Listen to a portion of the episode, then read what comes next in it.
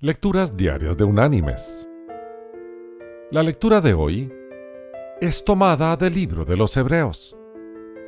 Allí en el capítulo 12 vamos a leer los versículos 1 y 2, que dice, Por tanto, nosotros también, teniendo en derredor nuestra tan grande nube de testigos, despojémonos de todo peso y del pecado que nos asedia. Y corramos con paciencia la carrera que tenemos por delante, puestos los ojos en Jesús, el autor y consumador de la fe, el cual por el gozo puesto delante de él, sufrió la cruz, menospreciando el oprobio, y se sentó a la diestra del trono de Dios. Y la reflexión de este día se llama La pizarra de la rana. Uno de los pasatiempos favoritos de Francisco era perseguir ranas de una laguna que había cerca de su casa.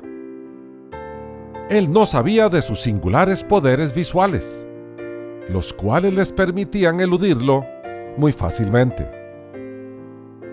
Más tarde se enteró que el campo óptico de la rana es como una pizarra limpia y que las únicas imágenes que recibe son objetos que le preocupan directamente.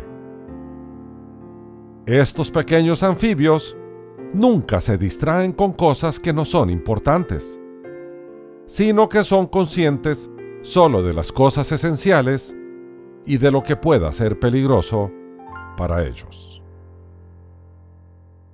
Mis queridos hermanos y amigos, en la vida cristiana, a menudo nos inquietamos con cosas vanas del mundo. Dejamos que nuestra vida se llene tanto de preocupaciones materialistas e insignificantes que perdemos la perspectiva de las cosas que duran. Las palabras de nuestro Señor no deben apartarse de nosotros, sino que deben mantenerse siempre en nuestro corazón. Es así como nuestro campo de visión quedará limpio de cosas innecesarias y veremos claramente lo que Dios quiere para nuestras vidas.